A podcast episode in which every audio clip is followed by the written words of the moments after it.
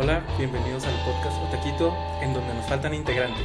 Sí, el día de hoy están ausentes Perla y Jackie. Todos hagan un bu. Pero aquí están Nayeli. Alex, y yo, Alan, y aparte hay una persona más, Nuestro invitado especial. nuestro primer pri- sí, primero. gran invitado especial, Y que no es el único que tendremos. que es David. Saluda. Tenía que presentar a sí mismo. Ah, perdón. bueno, di tu nombre. Hola, soy David.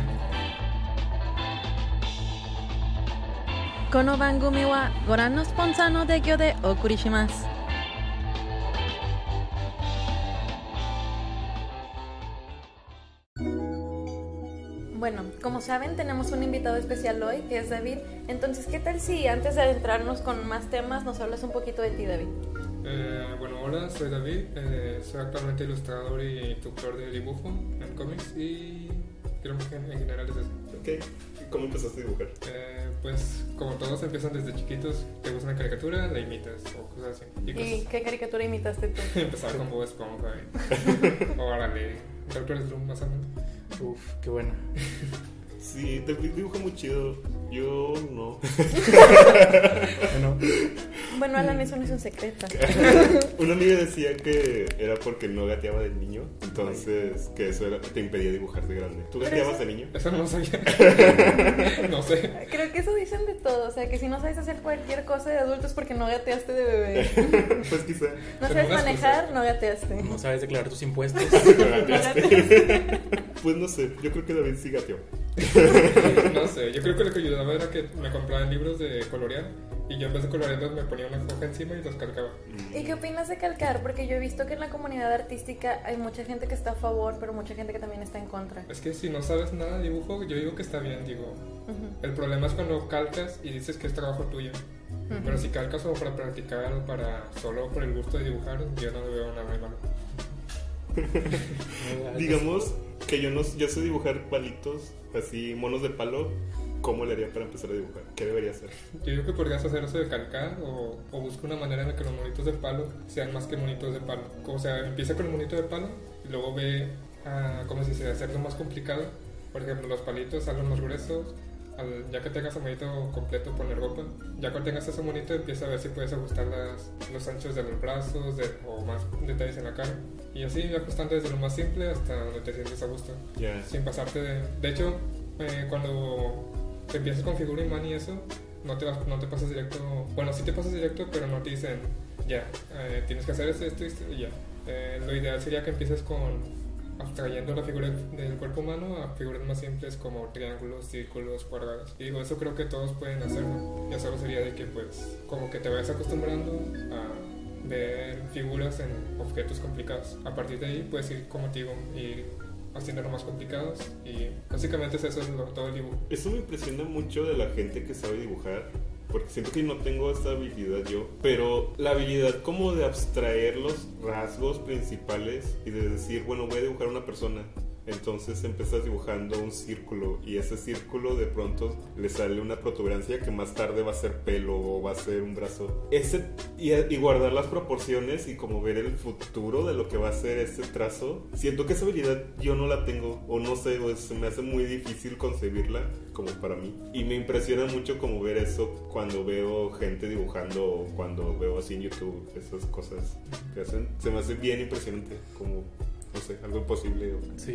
bien prodigioso. Yo quiero hacer un paréntesis, o sea, no sé qué opinas tú, David, al respecto, pero yo siento que gran parte de todo nada más es observación. O sea, incluso puedes como que tomar como referencia como de que tutoriales o como que conceptos básicos de cuáles son como que en un rostro las figuras que geométricas que tienden como de que a presentarse en él, pero creo que eventualmente tú mismo vas a encontrar como de que qué figuras funcionan mejor para como tú entiendes el flujo de los trazos.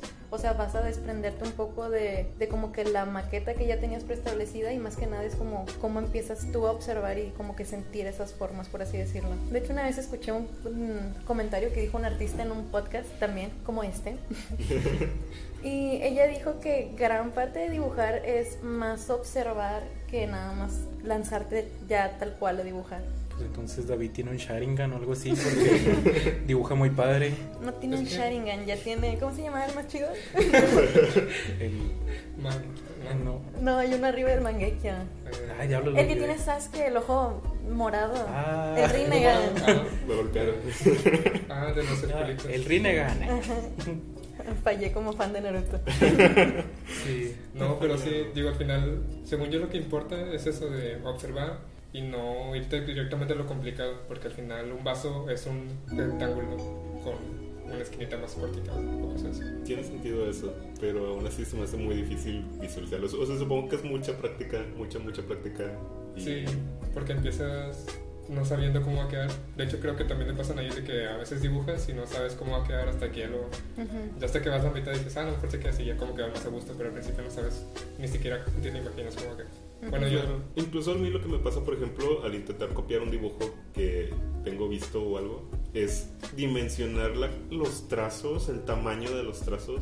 Entonces, estoy dibujando una cara, que estoy copiando la, una cara, un dibujo de una cara que estoy viendo. Entonces, de pronto empiezo a hacer el círculo y al terminar el círculo ya estoy en otro lado de la hoja. Pero como que me cuesta seguir mentalmente el tamaño de las cosas. No sé si me explico. Eso habla de tu ego. claro, sí, en una entrevista de trabajo ya. No, Bye. pero eso es pura práctica, según yo. Y entre más lo sigas practicando, más, te, más tu mano se va acostumbrando a hacer los trazos más precisos. Pero no de ti de niño. Sí, pero, pero también tienes que tener cuidado porque si practicas de más, Porque te lo están Te va- sacando. te va a dar mal el túnel carpiano. ¿Qué es eso? ¿Qué? Que el túnel carpiano. No tienes carpiano y eres ilustrador. Es el, es el dolorcito que te da la muñeca por estar mucho tiempo en una posición dibujando. Pero eso también te puede dar por el mouse de la computadora y Sí, así, ayuda ¿no? mucho por el... Pero le dicen que es el mal del ilustrador ese. Creo que todas las, de toda la gente que usa compus. Sí, los que juegan videojuegos también. Es como. Bueno, no sé. Tienen rota la mano. Los pulgares. ¿Tú qué experiencia tienes con el dibujo, Alex, por ejemplo? Bueno, eh, tal vez ya no lo sabía, pero aquí somos puros ilustradores, Excepto yo. excepto Alan. Y en realidad no, yo me dedico más a cosas digitales, por lo mismo que no soy muy bueno eh, replicando realidad o eso. Pero me sirve mucho, como dice David, hacer bocetos o basarme un poquito hacer cosas para hacer como una especie de molde y o trabajarlo en digital. Y creo que debería seguir practicando para mejorar un poquito más, pero no lo hago. Pues sí, así pasa. Y personalmente creo que Nayeli también es muy talentosa. Ella no es una ilustradora profesional, pero debería serlo porque es muy buena. Pues de hecho, o sea, lo mío es muy empírico. También siento que todavía me queda mucho por pulir porque lo que son como que figuras más como de que anatómicamente correctas o dinámicas, todavía estoy como que muy encasillada en hacer como que retratos o como que bustos muy simples.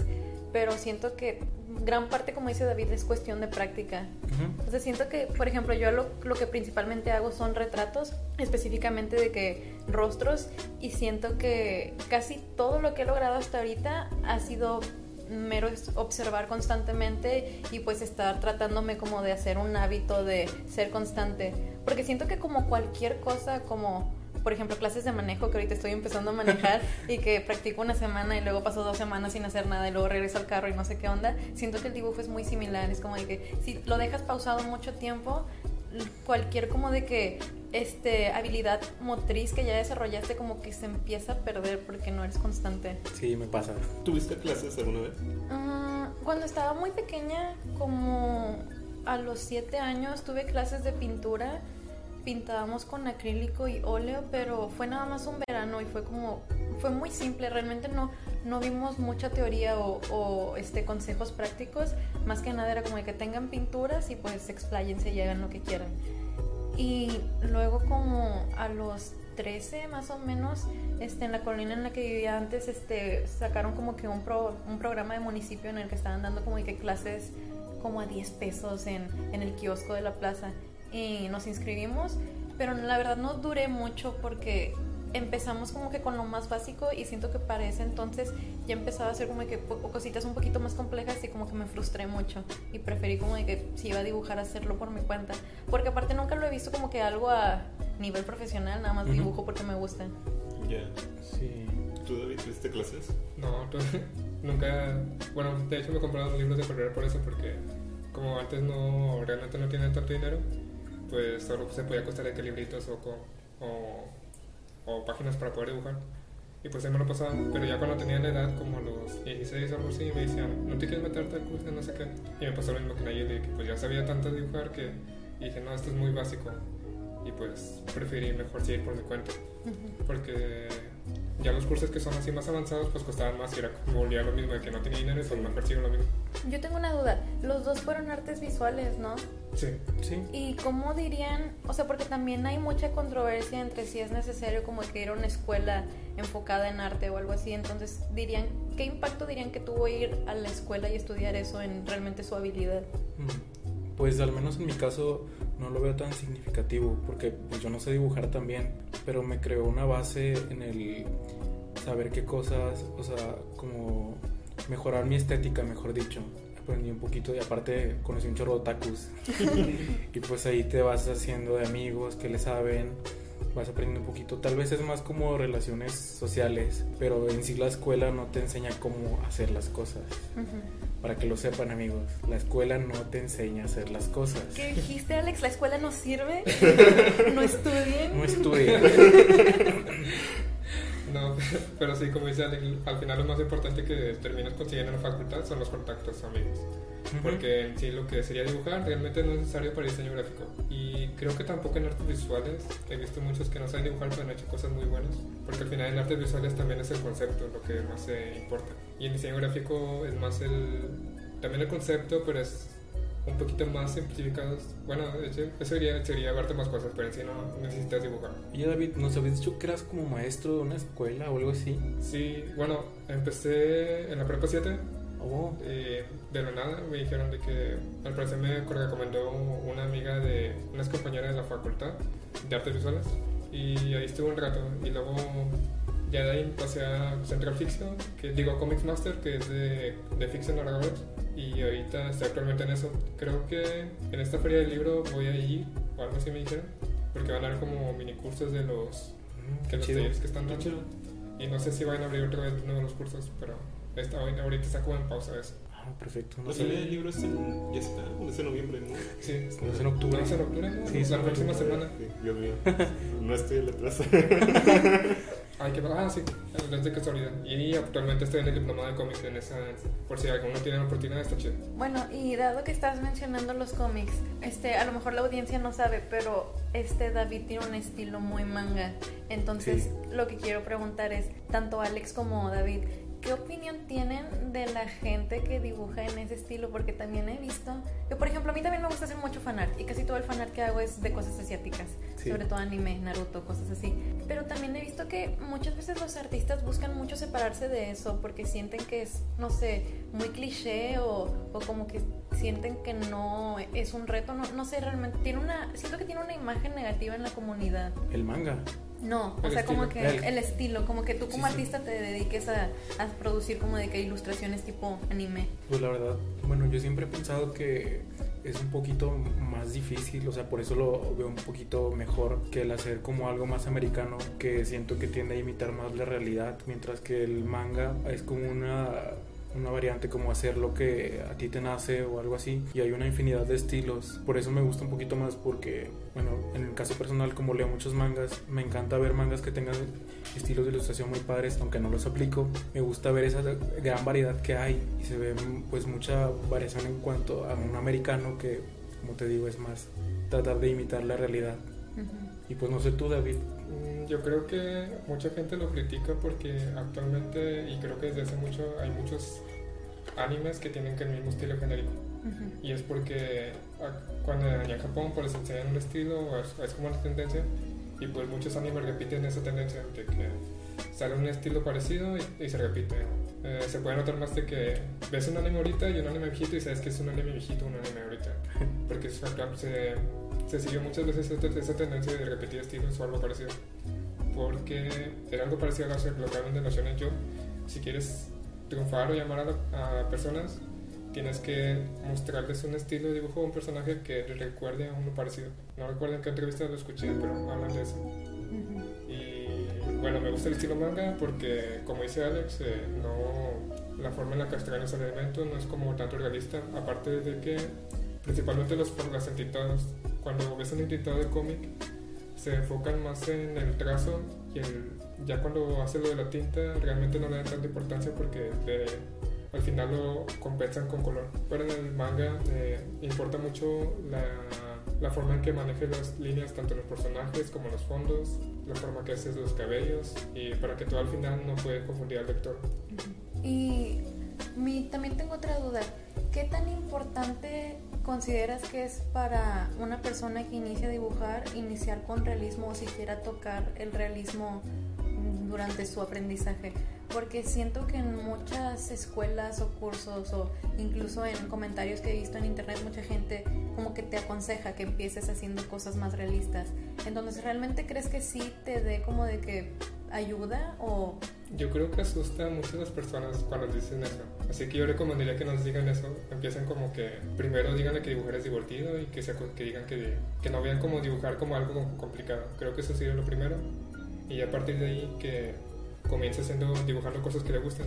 Pero creo que lo importante de, de cosas de realistas o cosas así es que sin importar que dibujes caricatura o cosas así, que al final no te separes del estilo realista. Es como dibujas mucho tiempo caricatura, pero siempre mira la forma en la que hacen en las cosas realistas para buscar una manera de poder enriquecer tu estilo caricatura. Tanto ya sea la estructura de la cara, forma de simplificar la mano, la nariz, más que nada la cara, porque simplificar la cara, ahorita hay muchas formas de hacerlo y pues el estilo, el estilo realista pues es por default, pero ya en sí depende cómo tú lo hagas. Pero sí, al final creo que lo importante es eso, no le no creo que sea importante decirles que hagan cosas realistas. Primero que les guste dibujar, aunque sean monitos de palitos y bolitas, o caricaturas de lo que sea. Y ahora que mencionas las manos, ¿qué tan cierto es que las manos son como de que el calvario de todos los artistas? Sí, sí lo eres. No lo sé, depende del estilo que quieras, pero he visto manos muy complicadas y manos muy simples, así que yo, yo creo que es más Sí, no depende del creo que la de las chicas superpoderosas sea un problema. Ya sé, son bolas. Son muñones, no tienen dedo. Algo que a veces funciona también como indicador son los pies. Siento que muchas veces a- al enfocarse tanto en las manos como en desarrollar las manos, descuidan los pies. Y ves muchas ilustraciones, sobre todo en cómics, en mangas, donde son dibujos bien chidos y bien complicados, pero luego los pies del personaje son así, nada más una rayita o algo así medio escondido detrás de un arbusto. Entonces siento, no sé, para mí es como un indicador rápido de que, ah, mira, este tipo a lo mejor ya se cansó al final del dibujo y nada más le puso así cualquier manchón ahí. O a lo mejor nunca practicó los pies. No sé qué piensas. Pero para eso existen los zapatos, Alan. Pero incluso los zapatos muchas veces nada más son así un ray- una rayita. Cosas así ra- ra- rapidísimo. No sé. Yo diría que apliquen la de Haikyuu que los, y los pies de pizza. No sé si han visto los, los dibujos de Haikyuu, pero simplificó tanto los pies que son triángulos. wow. Pero aún así hace pies muy chidos. Eh, creo que sería volver a lo mismo de pues, simplificar la figura y todo eso. Pero sí he escuchado mucho de eso de que los pies son complicados. Creo que es más que nada porque nunca se los ven, nunca se los ven a las personas y pues creo que aún a, a las manos que las tenemos siempre a la vista y son difíciles, los pies pues son más difíciles porque nunca los vemos. Incluso no podemos tomar de referencia los nuestros porque no tenemos buen ángulo.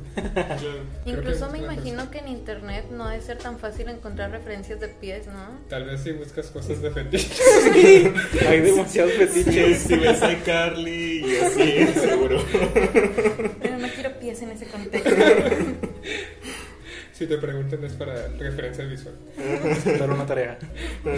Pues no sé, de hecho hay un ilustrador que se llama Rob Lief- Liefeld, algo así, que hace cómics para Marvel. Y el tipo es famoso por ser muy malo dibujando. Pero al mismo tiempo es muy famoso e hizo muchos personajes. Es el creador, uno de los creadores de Deadpool. ¿No es el que hizo el dibujo ese de Capitán América Super Sí, Mechan? sí, Sí. sí.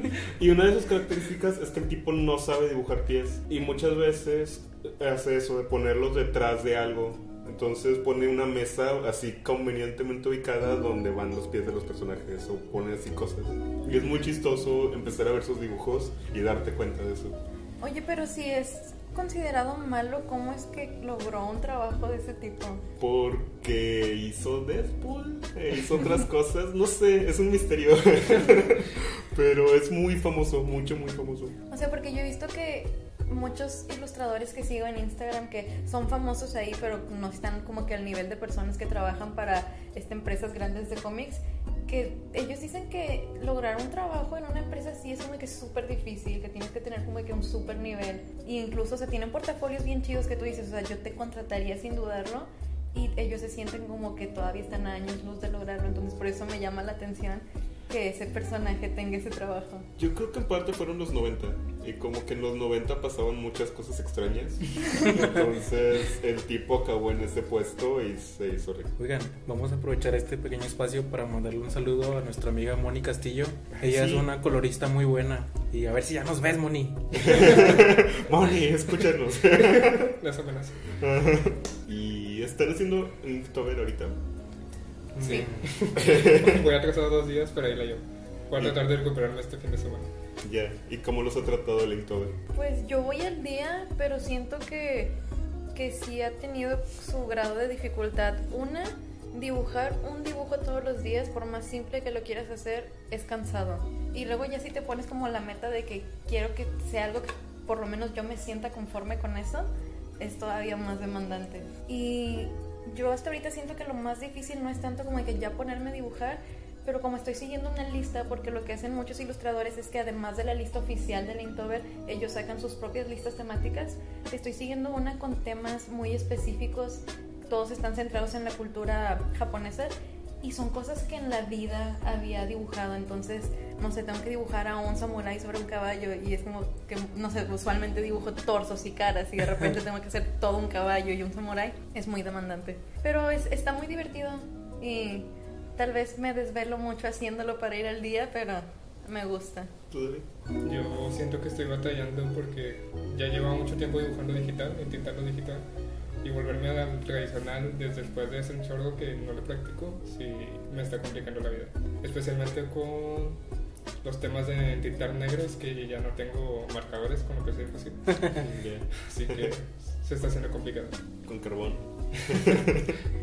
Yo tengo una pregunta porque he visto que también en el Inktober, siento que en todo el mundo del arte hay controversia sobre muchas cosas y específicamente en el Inktober lo que causa este controversia es que hay gente que dice que si es digital no aplica o que es hacer trampa. ¿Tú qué opinas al respecto? Yo digo que si no sabes digital, está bien haciendo digital. Pero si ya sabes, yo digo que mejor pásate al tradicional y practica un poco, porque siempre recomiendan un poco de los dos. Digo, está bien digital, no pasa nada, pero siempre y cuando tengan mucha práctica, y pues está bien si lo usas como excusa como para practicar. Pero si ya sabes mucho de digital, yo creo que mejor tradicional. Pues sí, yo por eso no lo estoy haciendo. Me rendí desde el primer día. Pero yo creo que, o sea, si lo ves nada más como un ejercicio de voy a dibujar o Ujú. todos los días, he visto que hay gente que incluso divide una misma hoja y hace como de que rectángulos bien chiquitos, no sé, como de unos 5 por 3 centímetros y ahí hacen como que bocetos pequeños. Yo creo que ya con eso cuenta como un Inktober, está con tinta y pues estás practicando. No tiene que ser como de que todos los días tu supercomposición, tu obra maestra. Ok, está bien, pero no lo voy a hacer. Hay otro reto en noviembre que es para escribir novelas, es el NaNoWriMo. Pensé que ibas a hablar del de, no afeitarse. No. Es, es un muy buen reto. No, bueno, este NaNoWriMo lleva ya como 20 años haciéndose y me recordó porque es como la misma filosofía de que el reto es escribir una novela de 10.000 palabras durante noviembre. Wow. Y lo que te dicen es, tú escribe, o sea, no te preocupes por la calidad, preocúpate por la cantidad. Y por alguna vez, normalmente te dicen lo contrario, pero esta vez haz eso, simplemente escribe, escribe, escribe. Y ya en diciembre o en enero ya puedes regresar sobre tus pasos y revisar las cosas y cambiar y lo que sea. Pero ese hábito de estar escribiendo constantemente en realidad es lo que el objetivo del reto. Y en ese reto en específico, ¿tienes que lograr una sola novela? O sea, solo un Sí. producto final. Es una, es una novela de 10.000 palabras eh, con principio, desarrollo y co- final. Entonces, o sea, no puedo dividirlo y hacer como de que, no sé, extractos como de pequeñas historias o a lo mejor que pertenecen a la misma trama, pero como que tienen un cierre y un inicio. Quizás si haces eso y form- finalmente 10 historias pequeñas hacen una historia grande, quizá cuente. Ujú. Pues suena interesante. O sea, no, no escribo, pero me gustaría intentar hacer algo así. Digo, sí, ya estudié algo relacionado con letras. Pues ya, ya, usarlo. Oigan, y- oye David, y no sé si a lo mejor nos puedes contar de algunos proyectos que me llegaste a contar a mí personalmente, porque somos bien amiguis. Secretos, ¿eh? Sí, sí, bueno, solamente si puedes, no te sientas presionado.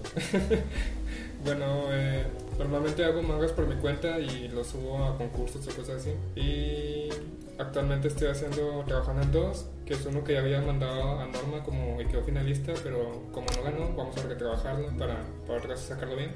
Y otro de que está escribiendo un amigo que se llama Powry o algo así, es de chicas mágicas, raras, está muy extraño. Y en teoría esas dos se, se vendrán publicando en una revista que no sé qué es, que se supone que están haciendo unos amigos que están trabajando en ello, pero aún no está decidido. Y se supone que en esa revista van- vamos a estar publicando cuatro historias, bueno, vamos a empezar con cuatro historias y quieren seguir eh, recibiendo más. Y se supone que la revista, su, su prioridad va a ser como cultural, como introducir cultura a los jóvenes, cosas Diles que nos patrocinen. así. Es. Pero si chido. ya tenemos a Panini, ya. Por kids. No, nunca es suficiente. Queremos más dinero, más. Bueno, ya, ya estuvimos hablando un buen rato de David y a lo mejor ustedes en pantalla ya vieron algunas de sus ilustraciones y yo creo que también deberían seguirlo. David, ¿nos puedes decir alguna de las cuentas donde te podemos seguir? Bueno, tengo una de Facebook y una de Instagram, pero creo que nomás la, la que uso la de Instagram, que es bleret.art. Mm, Leer O algo así. Bled. Me han dicho que suena como eructo algo que diría una No lo había pensado, pero sí, es como una onomatopeya. Ok, De todos modos, ahí la encuentran en la descripción y seguramente en pantalla comprometo a Alex a ponerla. ¿Qué hablas? Muy bien. Irene. Ah, No, esa ya, ya, la, ya la saben, ¿no? Sí. Ah, ya es famosa. Es que siempre la ponemos en pantalla. Ah, Bueno, continuamos con el podcast.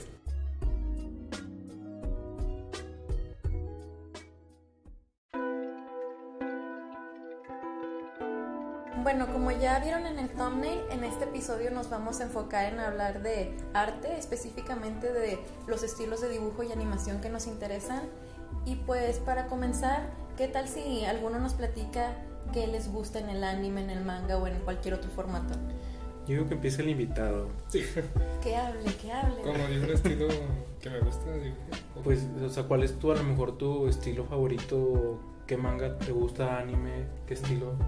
Bueno, tengo, creo que diría, bueno, tengo cuatro. El primero que diría el que todos conocen es el de Akira Toriyama, que es el de Ball. Muchos lo critican porque el estilo, muchas caras de personajes masculinos se parecen, Ujú. pero si comparas su estilo de dibujo con los mangas que se publicaban en su época, la verdad es que lo ves como un estilo muy fresco y que ahorita no lo ves como un estilo antiguo comparado con muchos mangas de su época, como digo. Y eso es lo que me gusta mucho de ese estilo.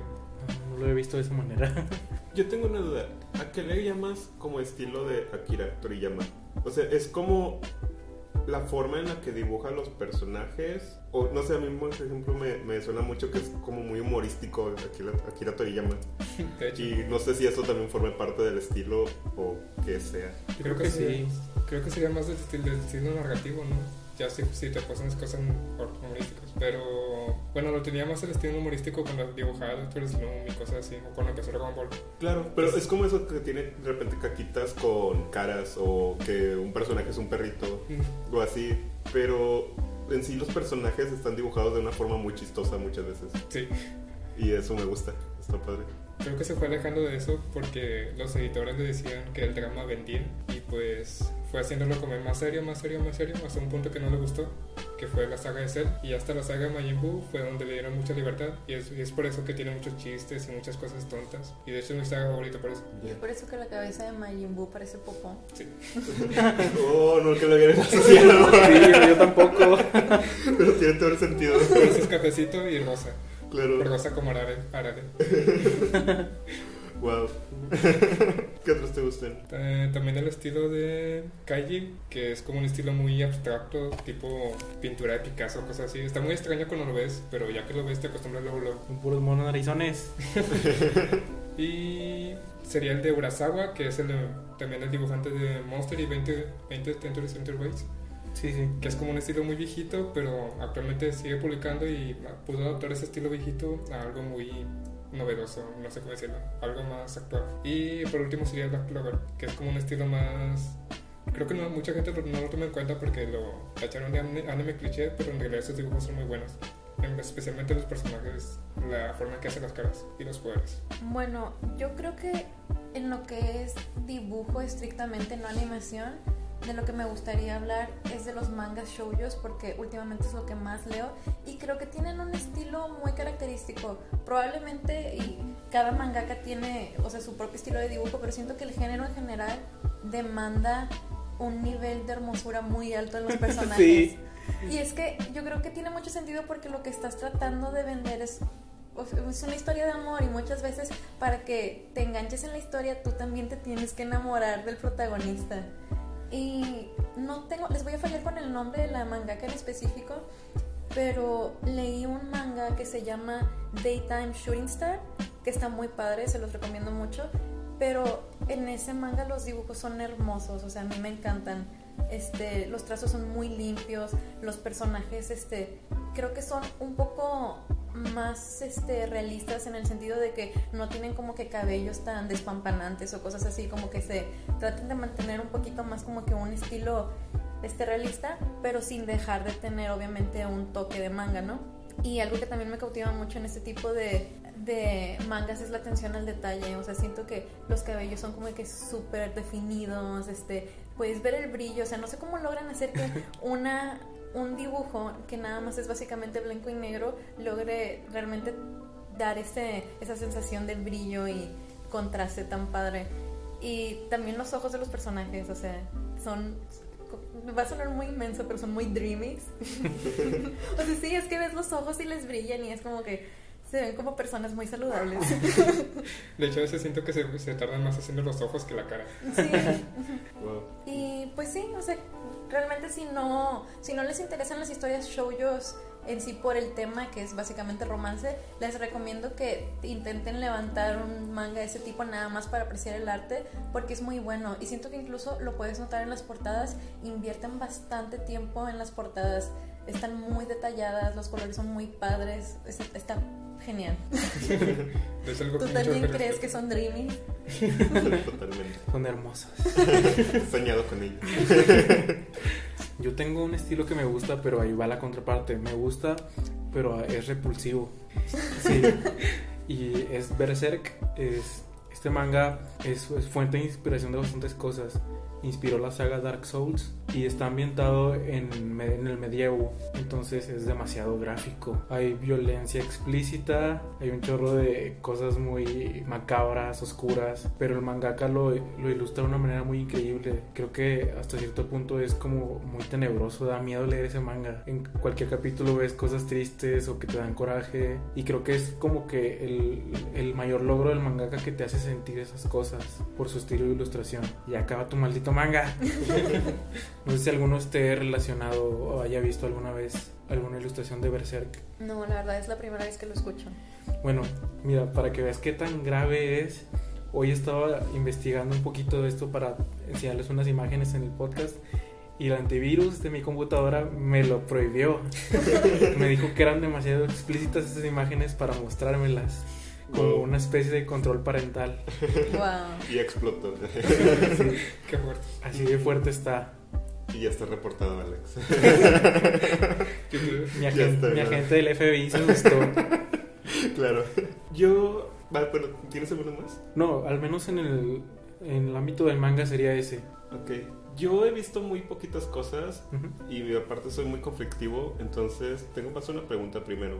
Sí. He visto, he visto algunos así ejemplos y cosas de distintos autores y sí noto que hay muchos cambios en la manera en la que hacen las cosas. Pero al mismo tiempo me da curiosidad porque creo que también hay como un estereotipo o una cosa a la que le llaman monos chinos, ¿no?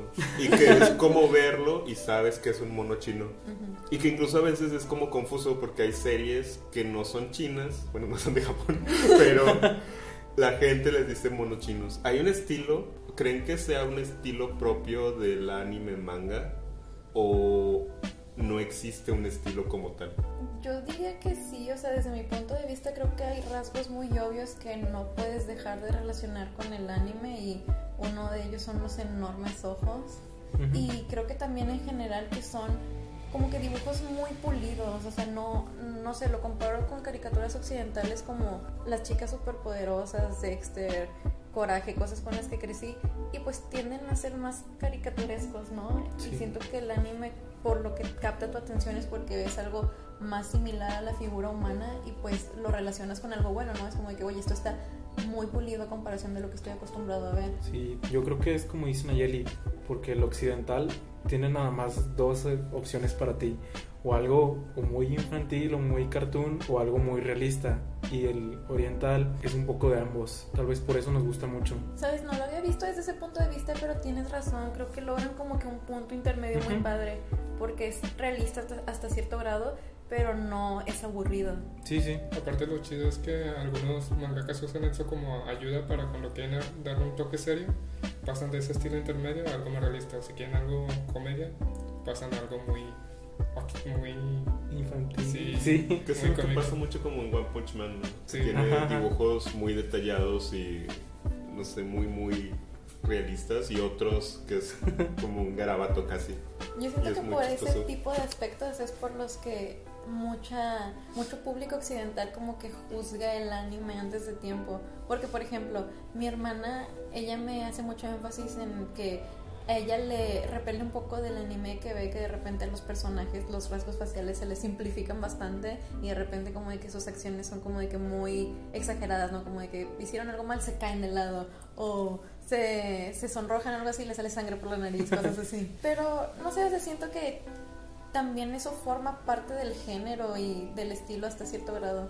Es muy cultural más que nada. De hecho, sería muy extraño ver a Spider-Man hacer esas cosas. Claro, igual, no sé, digo también porque a mí me pasa, por ejemplo, que hay muchos estilos en el anime manga que sí me gustan. No sé, o sea, también me gusta mucho Akira Toriyama cómo dibuja o varios autores, las Clamp también me gustan mucho. Ujú. Pero siento que dentro de la variedad muchas veces también es parecido.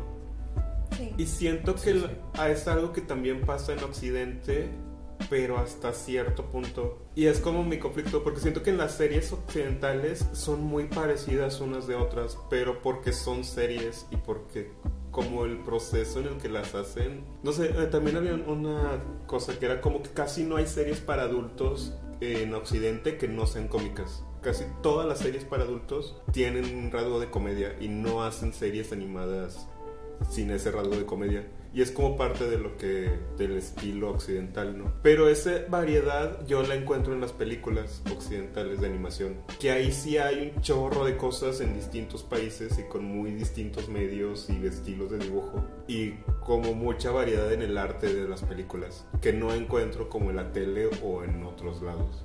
Yo siento que ahí también puede influir un poco el factor como el formato que estás utilizando para distribuir tu producto y qué alcance tienes. Porque siento que por eso muchas caricaturas de Occidente tienden a ser muy infantiles y pues eso se ve reflejado en el estilo de dibujo y en los temas. Porque siento que hoy en día el rango de personas que ven televisión está muy definido. O sea, siento que o son niños o es gente mayor que no está, está familiarizada con el internet. Entonces por eso este también había este, leído un artículo acerca de que como mucha gente estaba enojada como que con la evolución que tuvo Cartoon Network porque pasó de como que cierto estilo de dibujo a cosas que ahorita tienden a ser como de que muy redondeadas o como que muy amigables para los niños. Pero pues si te pones a pensarlo, pues esa es la audiencia a la que se están dirigiendo. Es, no, los adolescentes no están viendo la televisión, prefieren plataformas en línea. Claro, pero incluso como en el dibujo mismo, siento que por ejemplo es muy parecido a Steven Universe de Hora de Aventura, de Gravity Falls, de algún, muchas otras series, ¿no? Son muy parecidas. Y no sé, hay una película francesa que se llama Ernest y Celestine, que es una película hermosísima. Y su estilo de dibujo también es muy infantil, pero lo hacen ver todo como si fuera una acuarela.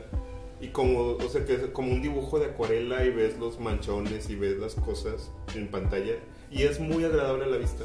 Siento como que ese tipo de cosas a veces es difícil de encontrarlas, no sé. A lo mejor también es porque me hace falta ver más. No sé, yo siento que muchas veces también se remite a la industria. Siento que cuando ya tienes como de que ciertas cadenas de televisión que son como que las que gobiernan los dibujos animados, como que se enfocan mucho como de que en estos factores como de marketing para saber qué tipo de dibujos venderle a su audiencia porque pues no quieren perder la audiencia que ya tienen. ¿Quieres Ah, hablar yo quería de tocar un tema ahorita que Alan mencionó eso. ¿Qué cosa? Eh, hablar sobre este si los dibujos este occidentales que imitan el estilo de dibujo del anime se pueden considerar anime o no y cuál es su punto de Hay uno que salió ahorita en animación, no sé si lo conoces. ¿Cuál?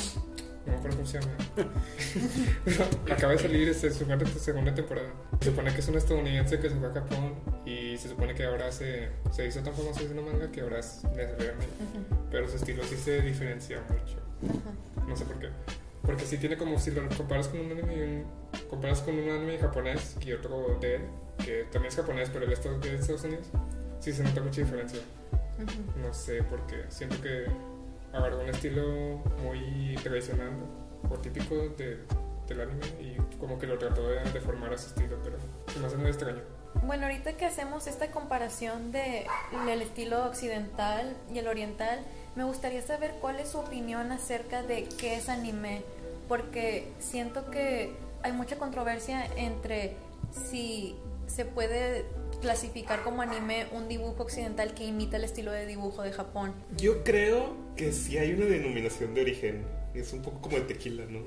O sea, por más que se parezca, yo soy muy fan otra vez de, de Ang, de la leyenda de Ang. Pres- toma prestadas muchas cosas del anime y de la escultura, pero no deja de ser una caricatura occidental y yo no lo ani- un anime. Incluso se me hace como más interesante analizarlo, analizar una serie también tomando en cuenta esas diferencias, ¿no? que encasillar todo como que esto es anime porque tienen ojotas. No sé ustedes qué piensan. Pero entonces, ¿qué opinas? Si alguien llega y imita exactamente igual algo, ¿no aplica en ese caso? Yo creo que, por ejemplo, yo antes pensaba que si tenía un estilo muy similar de dibujo, con eso bastaba para denominarlo anime. Yo también llegué a pensar eso. Pero ahorita soy de una opinión distinta porque me di cuenta de que el anime no es solo estilo de dibujo, está, tiene una carga cultural enorme y son cosas que no puedes simplemente trasladar un producto occidental pensado por perso- personas que no viven esa cultura. No, no se siente igual, el humor es distinto, las referencias son distintas. Y en la mayoría de los animes, por ejemplo, si estás viendo Slice of Life, es bien común que te topes en algún festival deportivo o como decíamos hace rato de los tope- este, toques cómicos, cómicos, puedes ver personajes que de repente se van de lado o que sus este, expresiones son muy dramatizadas y siento que Occidente lo intenta imitar hasta cierto grado, pero no se siente igual. ¿Tú qué opinas, Eddie? Sí, es- eh, actualmente sería muy raro que a un- una serie estadounidense logre llegar a ese estilo japonés porque son tantas cosas que tienes que tener en cuenta que creo que al final dirías X hago, lo hago mi estilo. Y también con cuanto al estilo de dibujo, narrativa, lo veo muy complicado que, que aún así con todo lo que sabes de tu cultura llegues a poder adaptarlo para que pase como un anime cualquiera. Y pues lo mismo pasa en el sentido contrario, ¿no? Es- sería muy extraño ver una producción japonesa haciendo una serie estilo occidente. Sería... Y de hecho podemos dar ejemplos al respecto, porque yo siento que hay muchas cosas de Occidente que los japoneses no entienden y lo puedes notar en la manera en la que retratan personajes extranjeros en el anime. Si llegaron a ver Bleach, hay un personaje que es mexicano que se llama Sado, que no sabía que le decían chat, no me acordaba, pero una, ¿por qué le dicen chat? Chat es un apodo gringo que tiene que ver con México. Pues arriba de México. Tal vez vivía entre, entre México y Estados Unidos. Era chicano. Sus papás eran de allá, a lo mejor. Recuerdo mucho este el capítulo donde te pasan el backstory de ese personaje y es como un flashback donde está en México en algún punto que nunca especifican cuál es, pero este tiene una interacción con su abuelito y su abuelito es como que un señor de tez morena con un bigote tupido y trae como que una boina que realmente no se ve como que tan mexicana, se ve incluso como de que más italiana o algo así y las calles se ven sí tratan de simular como que un área como que más rural de México, pero siento que esa es la idea que Japón tiene de México, que somos como que un país más rural donde hay cactus y la zona es árida. Y recuerdo que en la escena de que el abuelito le da como de que un... Una moneda de 10 pesos. Sí, le da una moneda de 10 pesos que se supone que debe ser un objeto de valor, pero te pones a pensarlo, es como que aquí nadie utiliza una moneda de 10 pesos como algo así. A lo mejor era importante para él, Nayeli, no lo sabes. Es que no, ni siquiera te dicen qué contexto hay con esa moneda, nada más es como que ten, guárdala y atesórala. Para ser justos, la moneda de 10 pesos mexicana está bien chida, es así dorada y toda bonita. En otros países se ve bien acá. Pero eso es a lo que voy, o sea, siento que es una forma muy superficial de tocar otra cultura, por lo mismo de que realmente no la conocen. Bueno, mm, tal vez no puedes generalizar tanto porque si ellos como quiera hacen una investigación muy padre de lo que quieren dar a entender.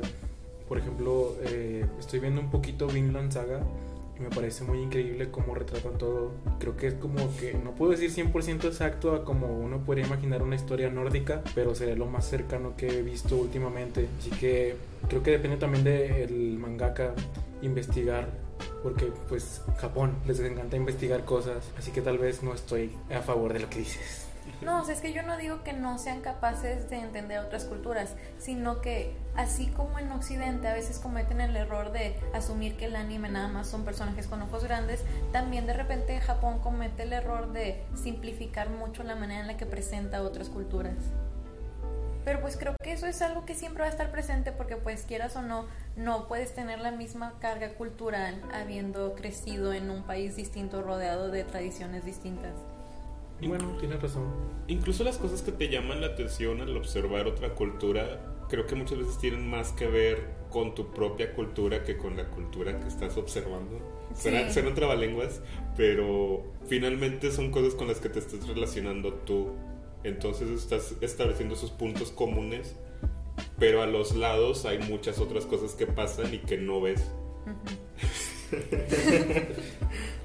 Bueno, creo que ya hablamos mucho sobre lo que sí nos gusta, pero ¿qué tal si platicamos un poquito acerca de qué cosas nos repelen o nos resultan extrañas en ya sea este manga, animación o otro formato?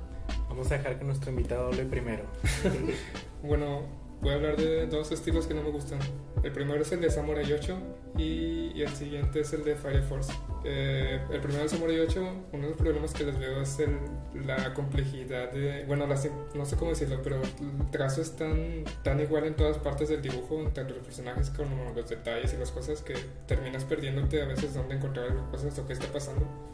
Y tiene tantas cosas que no sabes... Bueno, sí, tiene demasiados detalles como para hacer, tener ese tipo de, de dibujo. Lo que no pasaba con Naruto, que era muy simple identificar un personaje con algo de un área rural o árboles o rocas o cosas así.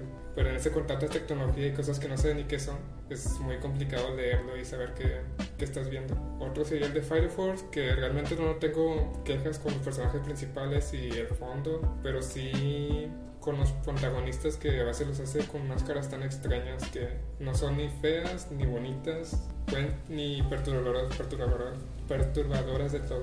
Son muy... Es como un dibujo mal hecho pero bien trazado, no sé cómo explicarlo, pero realmente no me llama tanto la atención. Y... Bueno, en mi caso, yo creo que me gustaría empezar con dos series que al principio el estilo de dibujo me repelía mucho, pero luego terminó gustándome. Y la primera de ellas es Nana, no sé si estén familiarizados con ella. Sí, la conozco, pero no la he visto. Bueno, Nana es básicamente un manga y posteriormente anime shoujo en el que yo encontraba los dibujos muy extraños porque son personajes muy frentones y con ojos muy enormes incluso para el anime. Y me resultaba muy difícil porque estaba acostumbrada a figuras un poquito más similares a la anatomía humana. Entonces ver estos personajes con estos rasgos tan característicos porque es algo que gobierna toda la serie. O sea, todos tienen eso en específico, todos tienen como que una, una frente muy amplia. Y no sé, o sea, me resultaba feo realmente. Pero una vez que empecé a verlo, porque la historia realmente se me hizo muy interesante, creo que solo fue cuestión de darme la oportunidad de conocerlo. Y creo que ya con el paso de los capítulos, incluso me empezó a gustar y empecé a apreciarlo como lo que era, un estilo distinto, en lugar de estar esperando que fuera lo que estaba acostumbrada a ver. Y siento que me pasó lo mismo con Code Geass, que si no me equivoco, los personajes fueron este, este, desarrollados por las de Clan, que también este, probablemente han notado que sus personajes tienden a ser muy alargados. Y a mí eso se me hacía muy raro, o sea, me sacaba mucho de onda que estuvieran tan estirados. Básicamente me resultaba feo. pero también, o sea, fue solo cuestión como de que comenzar a ver este el anime y con el paso del tiempo incluso como que encuentras cierta belleza en eso porque es distinta la manera en la que incluso tienen que como que concebir sus vestuarios, como que se adaptan a esos brazos largos y esas piernas tan largas y está muy padre, o sea, es como que una forma de dibujar cosas comunes muy distinta. Sí, yo también eh, voy a hacer como tú, Nayeli, que algo que al principio me repelía y después lo llegué a entender un poquito más, eh, sería la adaptación al anime que tuvo Aku no Hana, que en español sería como Las Flores del Mal o algo así. y mucha gente lo, lo- criticó incluso no lo vio porque el estudio decidió hacer como, en vez de hacer como una animación normal tradicional, hacerla por rotoscopio. Y este rotoscopio pues eh, trata de eh, imita, usa de base personas reales como para hacer una especie de calcado por encima y así hacer las animaciones. Mm, y a mucha gente le repelía porque pues los personajes eran demasiado asiáticos, muy parecidos, muy realistas asiáticos.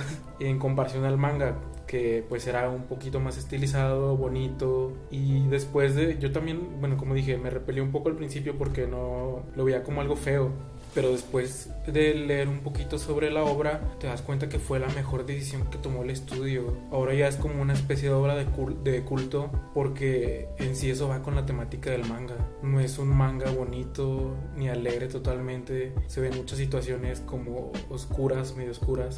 Entonces creo que le ayudó bastante ese estilo al final y por eso ahora tiene ese rango como de culto entre las personas. No me he animado a verlo, pero quizás lo haga porque ahora después de que supe toda esa información en realidad me llamó la atención y dejé de verlo como algo que no valía la pena o algo que tal vez dije, "Eh, eso no está tan padre, pero creo que sería en mi caso eso. El rotoscopio es muy interesante, pero sí puede repeler a veces. eh, Como esa, no sé, ese calco que se hace que se ve muy realista, pero al mismo tiempo lo ves bien rarito. No sé. Sí, A mí, otra vez, como siempre tengo conflicto con todo. Me, me da como esa sensación de que en Japón están muy avanzados con las técnicas en 2D y está bien chido lo que hacen y se ve bien impresionante. Pero cuando intentan hacer otros estilos de animación, que son las que a mí no me gustan, por ejemplo, las películas de Los Caballeros del Zodiaco en 3D, o sí. la nueva película que están haciendo ahora de Pokémon, que es un remake de la primera, que también es en 3D. Se ve Eso. muy feo. Se ven así los personajes como mu- los movimientos de los personajes se ven muy robóticos, las expresiones. Siento que no les sale. No sé si es como falta de presupuesto o si simplemente no intentan tanto. Yo creo que es por el presupuesto, porque recientemente este año salió el- la película de Dragon Quest y la animación está bien hermosa, parece de, Pixar o Disney. Wow. Ahí sí después puedes ver el tráiler, está chido. Eso no lo he visto. Pero siento, no sé, mis dos ejemplos serían estos, Saint Seiya y la nueva de Pokémon. Que hasta ahorita solo hay trailers, pero sí se ven bien feas. Y sobre todo las comparas con lo que hicieron, no sé, incluso en los 90s o antes. Y se ve mucho mejor la animación vieja en 2D que esta. Bueno, pero así como hay cosas que eventualmente después de verlas un rato comprendí, incluso me llegaron a gustar, como quiera todavía tengo muchas series que de plano no me interesaron y, y no sé, como que mantengo cierto estigma hacia ellas porque el estilo de dibujo se me hace feo. Y yo creo que el caso más representativo para mí es One Piece. O sea, veo One Piece y honestamente no me llama nada la atención. Y yo creo que es porque una, la anatomía de los personajes se me hace muy loca. O sea, veo brazos muy largos, veo de repente como que expresiones súper exageradas y, y no sé, o sea, probablemente puede que la historia sea muy buena, pero para mí ha sido un como una especie de freno en el estilo de dibujo. Bueno, yo estoy a favor de One Piece, pero te voy a dar la razón en algo. El mismo Oda ha dicho que a él tiene el mismo modelo para todos los personajes femeninos. Que es una. Todos los personajes femeninos tienen cuerpo de reloj de arena. Como mujeres muy exuberantes y delgadas. Y él lo ha dicho, o sea, es como que no lo, no lo niega. ¿Sabes? Pero incluso sus personajes femeninos se me, se me hacen los menos feos. O sea, siento que en lo general la mayoría de los personajes masculinos son curiosos. Y por ejemplo, Luffy, que es el protagonista, se me hace muy poco atractivo, me repele, no, no se me hace como que el tipo de protagonista que quiero seguir todos los días. De hecho, que hablando de las mujeres, recientemente se habló que en la saga de World Cake, en la de Sabico, Oda como que está empezando a introducir más estilos de dibujo de mujeres. Ahí sí pueden analizar un poco las mujeres que están en esa saga. Se ve que como que ya está experimentando y saliendo de esa zona de confort. Ajá. Y también, eh, también en esta nueva saga, la que se llama La Iguana, también se puede ver como que ya es más versátil porque como el es un estilo como que más japonés antiguo, está muy chido la forma en la que está como tratando de llegar más allá de lo que te siempre hace y no creo que decir. Bueno, como te dije, yo voy a defender One Piece en nombre de Perla, que no nos pudo acompañar hoy. y sí estuve investigando un chorro porque One Piece tiene ese estilo y va un poquito relacionado con lo que dijo David de Akira Toriyama. Porque eh, en ese tiempo en el que One Piece salió, todos los demás mangakas se dedicaban a dibujar puros hombres bonitos, hombres delgados. Era eso la tendencia de la época, que eran los noventas, el dibujar hombres bonitos y Oda quiso destacar de entre ellos haciendo un personaje feo. Y por eso como que eso llamó la atención demasiado rápido, destacó entre los demás por haber hecho algo así. Pero él ha ido avanzando eh, respecto a los años. Al menos a mí sí me gusta mucho su estilo, es muy redondito y bonito. Igual también es curioso, ¿no? Porque hay como cierta estética de lo feo. O sea, hay cosas feas, feas, y hay otras cosas feas que son armónicas, digamos. y que no es lo mismo una cosa que otra. No sé, yo los dibujos que he visto de One Piece, a lo mejor los personajes sí son feos. O sea, si los vieras en la calle, no, te, les te les quedarías viendo así como que, ay, qué feo. Pero el dibujo en sí no se me hace como fuera de proporción o fuera de cierto balance.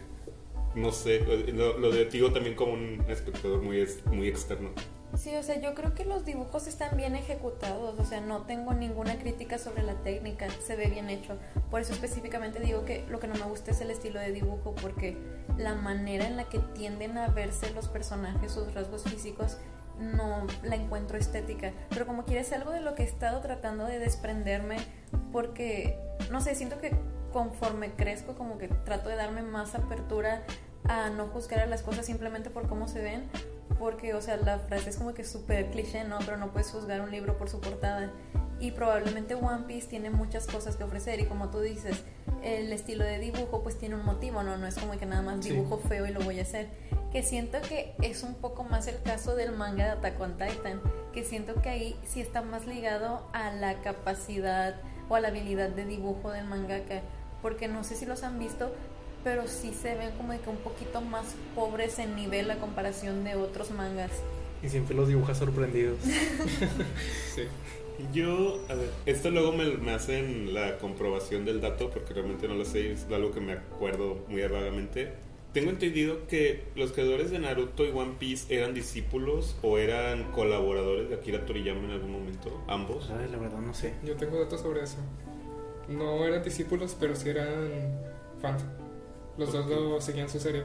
Naruto, bueno, Kishimoto hablaba mucho de eso en su primer tomo, de que le gustaba mucho el estilo de Toriyama y siempre dibujaba cosas de Dragon Ball. Pero ya cuando quería llevarlo a un nivel muy profesional, fue buscando otro estilo, porque le quería Toriyama como era muy marcado, y se fue por el estilo de Akira, donde no se nota mucho ahorita si comparas Akira con Naruto, pero sí en los primeros trabajos que eran de Karakuri. Karakuri que él publicó en 1990, dos años antes de, One Piece, de Naruto. Y sí se ve como que esa transición de, de Akira a su estilo ahorita. Como que fue cambiando cositas. En cambio, bueno, hablando, regresando a One Piece. One Piece fue publicado en 1997, dos años antes que Naruto. Pero algo que quería defender de One Piece es que es un estilo muy antiguo porque Oda, empezó a dibujar a los 16 años y sería en 1991. Eh, serían 6 años antes de que, 6 años antes que este Kishimoto. Y pues en esa época de 1991 realmente era como que muchos estilos súper antiguos, no sé, Rano y medio o ¿qué más? Mm, no sé, los primeros capítulos de Andum, Yu Hakusho, digo, ahorita si los ves pues también tienen muy buenos dibujos, pero cuando empezaron eran muy simplicistas. Y pues en esa época era como la tendencia. Y pues algo ya cuando salió Naruto, One Piece ya había como adaptado un poco el estilo, pero no lo puede cambiar tanto, tiene que seguir la misma tendencia. Y creo que es algo que sí le puede, se le puede respetar a One Piece, de que aún con ese, de tener, empezar con ese estilo tan antiguo, que lo mantuvo porque pues es Japón le dio muchos premios empezar con ese estilo y pues obviamente sí, te va a sacar con algo que funcione. Y de ese estilo tan antiguo lo fue cambiando poco a poco para darle como que enriquecer más el arte. Si ves los dibujos de, de cuando empezó hace dos años, hay mucha diferencia. No me traje el manga, pero apenas compararlos. Y luego aparte, si comparas los de ese año con los de ahorita actualmente, ves aún más diferencia porque se constantemente se trata de actualizarse. Pero hay que tener en cuenta que One Piece es un estilo muy viejo. Mm, lo podría comparar con ese de Argami Medio, Inuyasha o este. Mmm, ¿Cómo se llama? Hajime no Ippo, que son más o menos mangas antiguos que todavía siguen. Bueno, Inuyasha no, pero sigue manteniendo el mismo estilo. Sí. Y no sé si sea crítica, pero el de. Eh, para darle como mérito a One Piece, el de esta. Rugumiko, si ves un manga ahorita actualmente, tiene como que el mismo estilo que, que hizo Inuyasha o algo así. Yeah. Pero en cambio, Oda siguió como adaptando y no se quedó con el mismo estilo de siempre. Sabes, en lo que dices, creo que a mí me llaman la atención dos cosas y creo que no lo había analizado desde ese punto de vista, pero probablemente lo que me repele de One Piece es el hecho de que yo me di cuenta de su existencia como en, no sé, cuando tenía unos 12 años, que era como 2010 más o menos, entonces siento que para ese entonces yo ya tenía un montón de referentes de animes más modernos, ¿no? Entonces pues obviamente iba a ser muy distinto al estilo al que gobernaba el mercado, entonces creo que sí influyó mucho en la imagen negativa que me creé de One Piece. Y el otro punto que dices que me llama la atención es esa evolución que dices, porque siento que me quedé con la imagen, la única imagen que vi de One Piece en su momento, pero siento que no me he dado como que la oportunidad de comparar cómo es que se ve One Piece hoy en día, porque probablemente se ve muchísimo más pulido.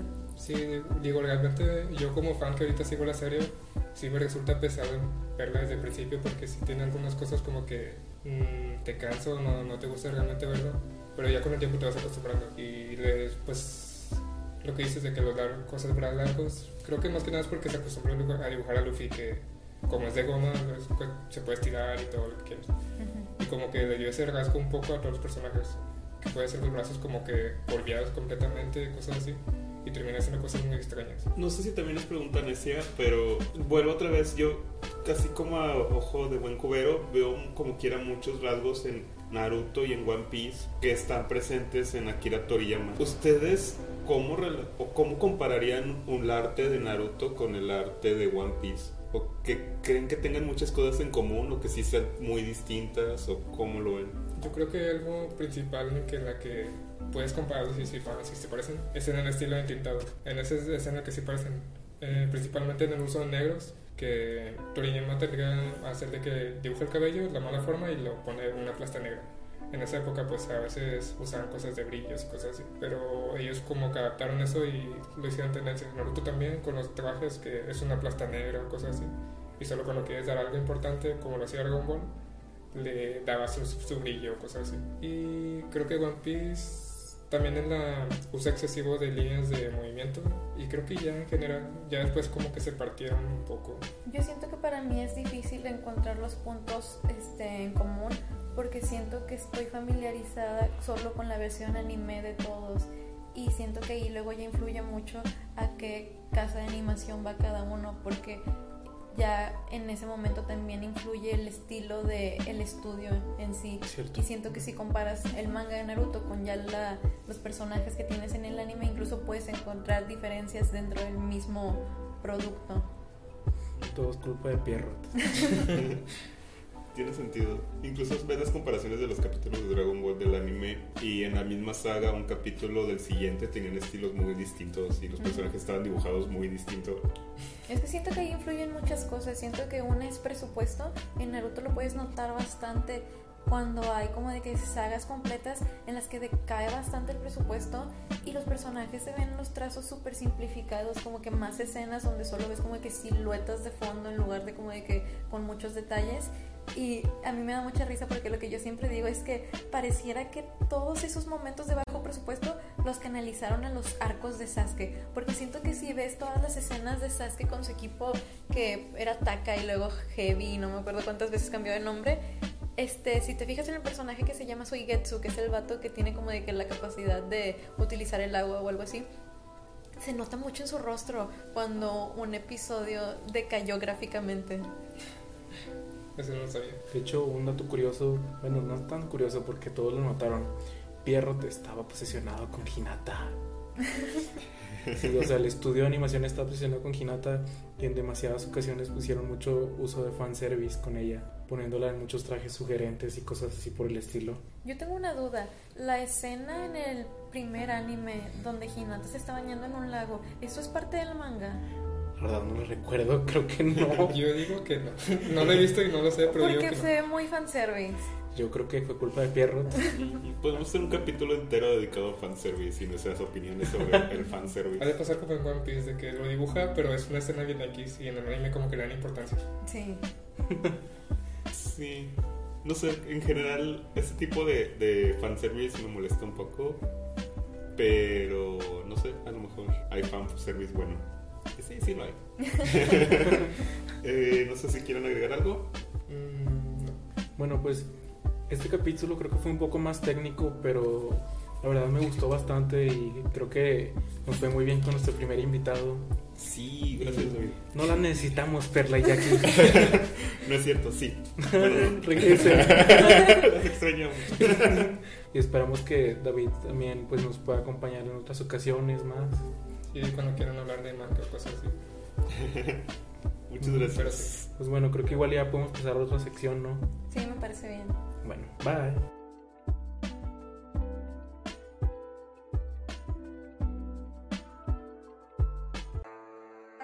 Hola, esta es la sección de recomendaciones, que ya es la última del podcast, así que vamos a empezar con David. Eh, bueno, quiero recomendarles el anime de Kaiji, que es, no, según yo no es tan conocido, pero me parece que debería tener un poquito más atención ya que maneja unos temas bien interesantes de apuestas y de, de drama. Y aparte de que su estilo está bien chido. Pero más o menos de qué trata Es de, es de un, un tipo que es como fracasado y no tiene dinero y Vaya. le, le envidia- y Como se yo. llena- Como tú, como yo. Y se llena de tantas deudas que un tipo le dijo, tienes tantas deudas que, que estás acabado, así que te ofrezco esta oportunidad. Puedes subirte a, a este barco y en este barco tienes la oportunidad de, de tu vida.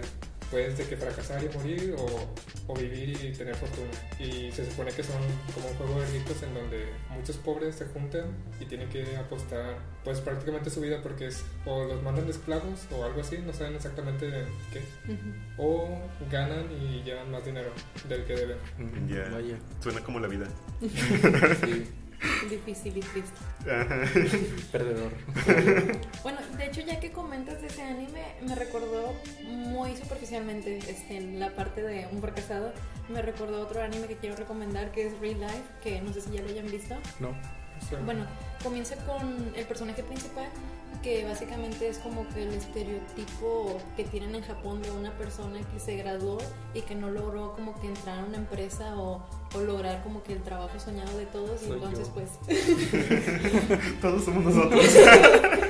Bueno, o sea, básicamente, o sea, o sea, se siente como un fracasado y de repente un día en la calle se topa con un tipo que le dice que califica para el programa Real Life y le ofrece una píldora con la que va a poder regresar a su imagen como de 15 años y el programa consiste en que adopte esa imagen y que vuelva a atravesar por la preparatoria otra vez. Ujú. Y, o sea, básicamente esa es como que la premisa principal. Ya no les diré nada para que lo vean, pero está, está muy chido. ¿Cuántos capítulos tiene? Creo que tiene como 13, está muy cortito. Y luego le sacaron novas porque la historia no termina en el anime. Oh, tiene ya. como 4 y ya con esos 4 finaliza la historia. ah, pues ya, está cortito. Ujú. Sí, muy bien, tal vez lo vea. Tal vez, tal vez. Tal vez no, porque me deprime. Me, me identifique un poco. Bueno, tienen muchas cosas. Yo tengo un libro que quiero recomendarles porque Perla no vino, entonces ahora yo soy el que recomiendo libros, Perla, en tu cara.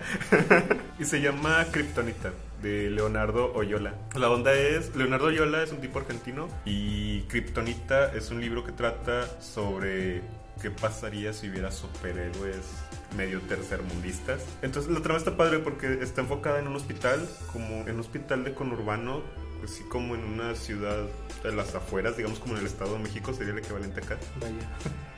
Y en la noche uno de los que trabajan ahí en, es- en ese hospital, de repente llega un tipo con un vidrio clavado en el vientre. Y resulta que es un tipo que se llama Nafta Super. Que es un superhéroe, y el vidrio clavado sería como la kriptonita. Ese tipo en realidad forma parte de una banda criminal y llegan los otros criminales, que algunos también tienen ciertos superpoderes, a decirle que si se muere, el que trae el doctor que trabaja ahí también lo van a matar. Entonces toda la novela en sí es como una crónica de esta noche. Eh, tiene, esta padre tiene como muchos modismos argentinos, muchísimos, porque es como gente así de barrio y que habla con muchas cosas así, pero al mismo tiempo tiene una trama bien entretenida y bien divertida. Se llama Kryptonita de Leonardo Yola, que le hicieron una película que no he visto, pero existe. Vaya, ¿y es fácil de leer o crees que es un poco difícil? Por los modismos quizá pueda ser un poco difícil, pero tampoco tanto. O sea, al final lo sacas por contexto. Entonces no, no creo que tampoco sea tan complicado. Lo único que sí es que se consigue aquí por Amazon en digital. No se consigue en físico. O se lo pueden conseguir así en otros lados que ya saben cuáles son. Pero pues ahí. Muy bien. Piratería. Bueno, yo voy con una recomendación de nuestro patrocinador, Panini. Eh, el manga que voy a recomendar ahora es el de Monster, del mangaka Naoki Urasawa. Y voy a tener que defraudarlos y dar un poco de spoilers para No. que sepan bien de qué trata. ¡No! Lo siento, amigos. La historia está ambientada en Alemania y trata sobre un neurocirujano llamado Tenma, el cual es como la persona más buena de toda la tierra. Entonces, él está en ese hospital en Alemania trabajando y un día tiene una decisión muy difícil que tomar entre si salva a un político muy influyente o a un niño. Porque los dos están como peligrando y tiene que decidir a cuál de los dos salvar. Y la decisión que él toma va a desencadenar muchas cosas que no puedo contar, pero creo que ya más o menos pueden saber qué decisión es la que toma.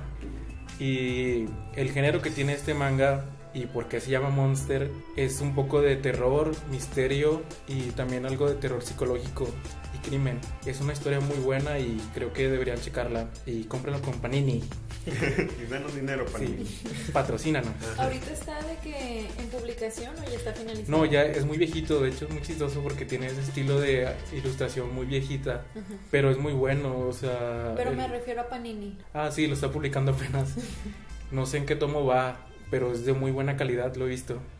bueno, creo que sería todas las recomendaciones y creo que ya pasamos a despedirnos. Bueno, sí, nos vemos. Yo soy Alan. Nayeli. Alex, Ah, y David. Sí, muchas gracias por acompañarnos, David. eh, y gracias a todos por escucharnos. Recuerden, sí, seguirnos en nuestras redes sociales y todavía no hay Spotify. pero algún día lo habrá. Sí, Y anímense a comentar. Pueden dejar en los comentarios qué tema les gustaría ver en el próximo podcast. Fernanda, ¿puedes comentar algo? te amamos Fer.